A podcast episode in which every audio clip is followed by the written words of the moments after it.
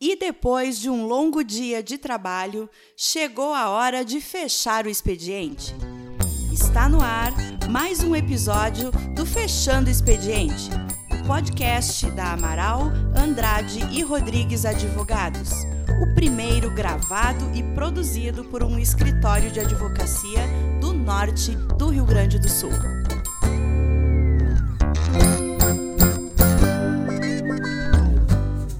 Boa tarde e boa noite para quem já está fechando o expediente. Meu nome é Tainá, sócia da Amaral Andrade e Rodrigues Advogados, e hoje eu estou aqui com os meus sócios Bruno e William para dar seguimento à nossa série sobre pré-candidaturas. Bruno, hoje nós vamos tratar sobre o assunto das vedações que um pré-candidato precisa saber para as eleições de 2020. Boa noite. Boa noite, Tainá. Boa noite, William. Boa noite, meus amigos. Uh, sim, uh, no último episódio nós prometemos que, que iríamos tratar das vedações, até porque elas são necessárias para entender de que forma uh, explorar as possibilidades do período da pré-campanha. Vamos começar sobre explanando, explorando a primeira vedação, que é a mais explícita que tem na lei eleitoral e é uma, uma vedação que por si só pode configurar a propaganda eleitoral antecipada. Eu estou falando do pedido explícito de voto. Em nenhuma das atividades, eu repito, em nenhuma das atividades que nós comentamos no episódio sobre as possibilidades, é possível que o pré-candidato peça voto. É um raciocínio muito simples. Voto quem pede é candidato. Pré-candidato, não sendo candidato, não pode, em hipótese alguma, em momento algum, pedir voto. Aqui tem uma outra questão que é interessante explorar, que é oriunda de um, de um julgado do TSE, de um voto do ministro Fux, onde ele utiliza a expressão magic words. O que são magic words? São expressões, são palavras que, mesmo não sinônimas, uh, acabam no contexto tendo o mesmo significado. Então, o pedido explícito de voto ele pode não ser votem em mim, ele pode se dar por magic words, por um contexto, por expressões, por palavras que deem essa conotação. Então é importante ter cuidado na comunicação do pré-candidato para não acabar pedindo explicitamente um voto sem essa intenção. É uma linha muito tênue, então, entre pedir o voto e, por exemplo, o pré-candidato se expressar, falar como nós comentamos lá nas possibilidades sobre os projetos e planos de governo, enfim, uh, entre o candidato explanar isso e pedir voto é uma linha muito pequena entre essas duas questões, né? Olha, Tainá, eu acredito que para um pré-candidato mal preparado é uma linha tênue. Agora, para um pré-candidato com uma assessoria segura, uh, para um pré-candidato que, que tenha alguma experiência, que esteja bem situado dentro desse, desse contexto político, não digo que tenha que ser um político de carreira, mas que seja um indivíduo interessado, né, bem, que, que esteja interessado realmente em fazer uma pré-candidatura correta, não, não é uma linha tênue. Uh, porque o pedido explícito de voto, mesmo nessa seara das Magic Words, ele vai exigir um contexto explícito de pedido explícito, de voto. Então, mesmo não sendo uma expressão, exige esse contexto explícito. E para tu chegar em um contexto explícito de voto, tu tem que se ceder tu tem que, uh, mesmo exercendo aquelas possibilidades, se ceder. Então pode ser uma linha tênue, tênue mas para um candidato mal preparado. Boa noite, colegas. Hoje eu que estou entrando na conversa aqui um pouco mais atrasado, né? Boa noite, William. uh, mas enfim, uh, Bruno, uh, complementando, tu falaste das Magic Words, né? Essas palavras que podem uh, configurar um pedido explícito de voto sem ser uh, o voto em mim, né? Exato. né? Uh, eu acho que o, o, pedido de apoio, aquele tradicional conto com seu apoio, aquele tradicional tamo junto, será que são essas as, as palavras, as expressões que o TSE quis vedar nesse julgado que tu referiu? Isso é uma questão interessante, William. Em primeiro lugar, é preciso que a gente se atenha ao que diz a lei. E a lei fala em pedido explícito de voto. Então, quando o ministro Fux faz essa construção para chegar na ideia de Magic Words, ele faz um, uma linha hermenêutica muito, muito extensa, muito robusta, muito bem fundamentada. Então, para começar respondendo, é aquela clássico do direito, né? O clássico do direito é depende. O tamo junto, o pedido de apoio, ele vai exigir outras circunstâncias que configurem um pedido explícito de voto. Por si só, conto com o teu apoio. Isso não é um pedido explícito de voto. O apoio pode ser diversas outras situações. Tu pode ter apoio de alguém que sequer vota em seu domicílio eleitoral. Mas é inegável que são expressões com grande risco.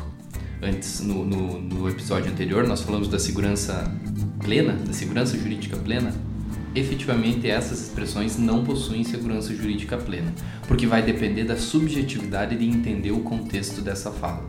E aí a gente pode cair uh, num pedido explícito de voto ou não. Além disso, além desse cuidado com as magic words, uh, é, é, importante referir também que, essa, que esse pedido explícito de voto ele não precisa ser feito só pelo pré-candidato. A sua equipe, o seu material informativo, as suas peças publicitárias, todas elas têm que tomar esse cuidado eu vou mais uma vez repetir, repetir. O pedido explícito de voto, por si só, pode configurar propaganda eleitoral antecipada. Então, nesse ponto, tem que realmente ter muito cuidado, não só na comunicação do pré-candidato, mas também de sua equipe e de seus materiais informativos. E Bruno, sobre os famosos comícios, uh, eles são vedados na pré-campanha, como que isso funciona?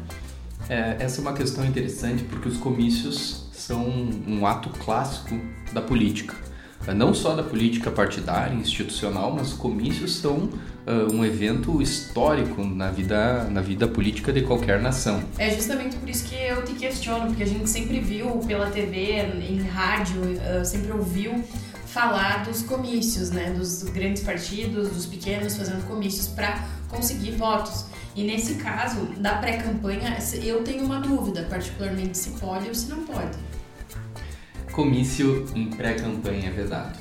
Esse é justamente um ponto interessante porque, mesmo sendo um evento uh, que cotidianamente acontece na vida política e também sendo permitido em época de campanha eleitoral, na pré-campanha não pode. E aqui então é, é, importante a gente estabelecer o que, que é um comício. Um comício é, é uma reunião, é uma atividade em local aberto, uh, realizada mediante ampla convocatória essa circunstância, ampla convocação para estar presente e ouvir aquele indivíduo em um local aberto configura comício e é vedado pela lei eleitoral.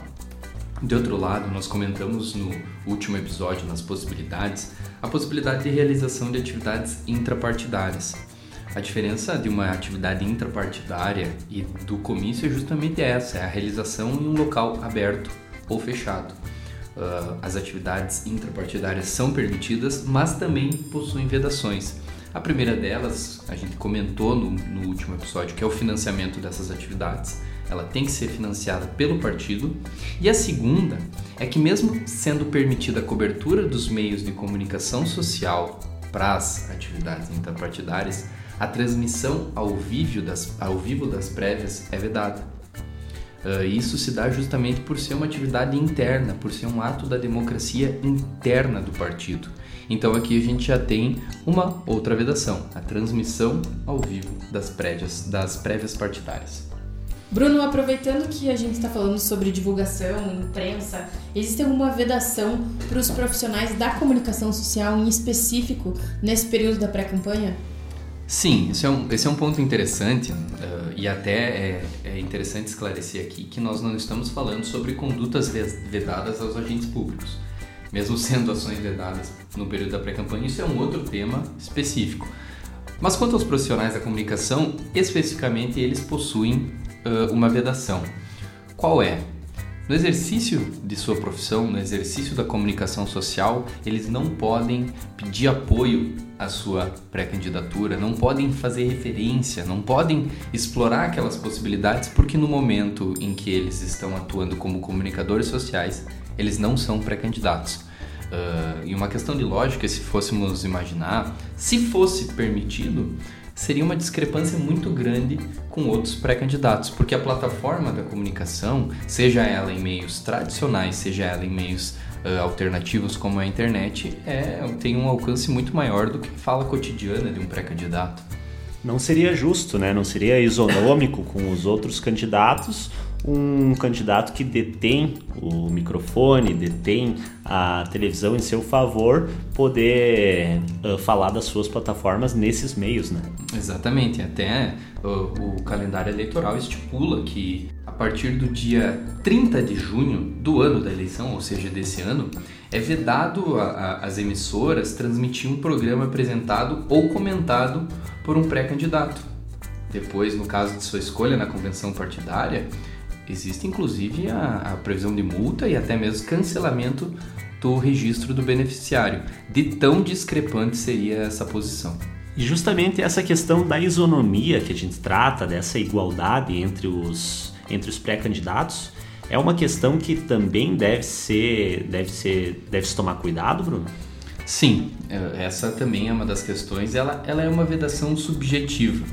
Por que, que eu digo isso? Porque em um determinado julgamento, o TSE ele, ele explanou um conceito uh, que, é, que é, abrimos aspas, o respeito às, a, ao alcance das possibilidades de um pré-candidato médio. O alcance das possibilidades de um pré-candidato médio é justamente essa ideia de igualdade na corrida eleitoral, nesse período da pré-campanha. E aí ele tem as mais diversas reflexões. Nesse julgado, o tema tratado era, era eram questões financeiras. Entendeu-se que o candidato, pré-candidato, ele pode uh, aplicar recursos modestos em sua pré-campanha, porque a regra é o partido político financiar esse momento. Uh, e surgiu esse conceito do respeito à, à possibilidade média de um, um pré-candidato. E ele é um conceito, mesmo que subjetivo, uma vedação mesmo que subjetiva, pode ser aplicada em diversas situações, é preciso ter esse cuidado uh, em todos os atos da campanha, justamente para não violar essa ideia de igualdade entre os postulantes. Além disso, uh, um outro tema que uma outra vedação que também é oriunda de um entendimento do TSE são os meios proscritos de divulgação, os meios proibidos. A ideia é uma, aplicar uma racionalidade, uma lógica entre campanha e pré-campanha. Em que sentido? Aqueles meios de divulgação que forem proibidos em época de campanha eleitoral também serão em época de pré-campanha. E aqui eu posso dar um exemplo que, cotidiana, que cotidianamente eu dou para deixar essa situação mais clara. Pergunto para vocês, uh, com, com, base no conteúdo do, do nosso outro episódio, do, do episódio sobre as possibilidades, é permitido a um pré-candidato exaltar suas qualidades pessoais? Sim, foi uma das, das possibilidades que tu nos trouxe, né, Bruno? Perfeito. Mas se ele o fizer com a instalação de outdoors ao longo da avenida, isso é uma propaganda eleitoral antecipada, porque a utilização do meio de divulgação outdoor na campanha eleitoral é proibida. E por uma questão de lógica no sistema eleitoral, em pré-campanha também será, mesmo que ele esteja fazendo uma atividade permitida, que é exaltar suas qualidades pessoais. Ele utilizou um meio proscrito em campanha e, por consequência, ele é um meio proscrito em pré-campanha. É um entendimento que é oriundo do Tribunal Superior Eleitoral. Então, os pré-candidatos têm que ficar atentos também aos meios que não são permitidos e às vedações da campanha. Exato. da própria campanha, Exato. porque ela pode ser aplicada na pré-campanha. Exatamente. Além dessas outras vedações que a gente tratou, uh, é necessário que exista uma lógica, uma lógica uh, legal e jurisprudencial entre o período da campanha e o da pré-campanha. Então, essa, esses meios de divulgação proscritos lá também serão aqui. Eu acho que ao longo desses três episódios que a gente tratou sobre uh, as possibilidades, as vedações né, e as, os aspectos importantes da pré-campanha, acho que deu para ter uma, uma visão bem, bem ampla do período da pré-campanha, né, Bruno? Sim, essa foi justamente a ideia, dar um contexto geral daquilo que pode, daquilo que não pode, da importância uh, desse período. Mas, obviamente, a gente não tem aqui uh, o intuito de esgotar esse tema. Né? A gente não teria tempo, a gente demandaria um tempo muito maior para tratar todos os aspectos da pré-campanha, mas como a gente sempre refere, a gente espera que esse conteúdo, mesmo que breve, possa auxiliar de alguma forma. E aproveitando isso que o Bruno falou, uh, desde já, para encerrar o nosso episódio, uh, a gente aconselha que vocês passem esse conteúdo sobre pré-campanha a todos os familiares, amigos que forem interessados no assunto, a próprios pré-candidatos que tenham interesse na matéria. E é isso, pessoal. Nos sigam nas redes sociais. Tainá, me permite só um adendo que tu falou uma coisa muito importante. Não só os pré-candidatos têm que ter, ter, teriam que ter acesso a esse material, mas o cidadão, especialmente, porque é, é função do cidadão fiscalizar o processo eleitoral. O processo eleitoral não pertence aos partidos políticos e aos candidatos, pertence à democracia. E o cidadão, com interesse na democracia, teria também esse papel de fiscalizar e, vislumbrando alguma irregularidade uh, efetuada por um partido ou um pré-candidato, ele pode uh, acessar a ouvidoria do Ministério Público e fazer a sua denúncia e, e cumprir com o seu papel cívico. Com certeza, e fica essa dica aí do Bruno para todos os nossos ouvintes.